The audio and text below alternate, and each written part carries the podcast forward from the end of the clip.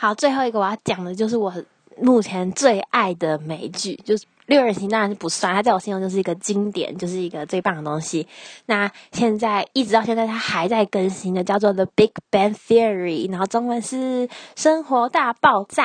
然后呢，它目前有，我现在看到第几季？第十一季。然后它它最后一季应该会是十二季，也就是明年会播的。那现在刚好最近更新到第十一季，大概已经倒数一二季了。然后我昨天才看才看那那一集。然后生活大爆炸呢，它比较酷的是，他在说他在阐述，也是一些就是朋友之间的故事。但他比较酷的角色是，他是。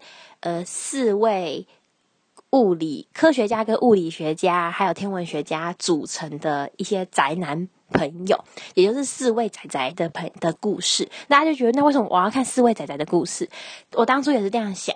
可是呢，当我看第一季第一集的时候，我当初真的是看不下去，觉得嗯，没有很喜欢。可是呢。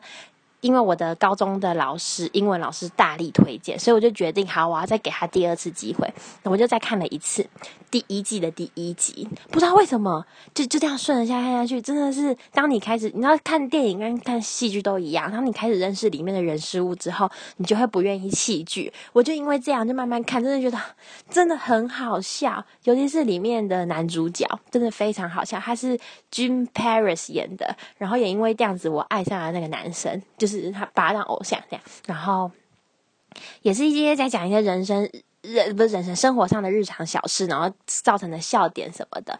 然后这是他，可是在这里面比较酷的是，你可以学到一些小小的物理小知识，但也不是说多艰深，就可能让你以后听到一些定律，你会知道它是什么。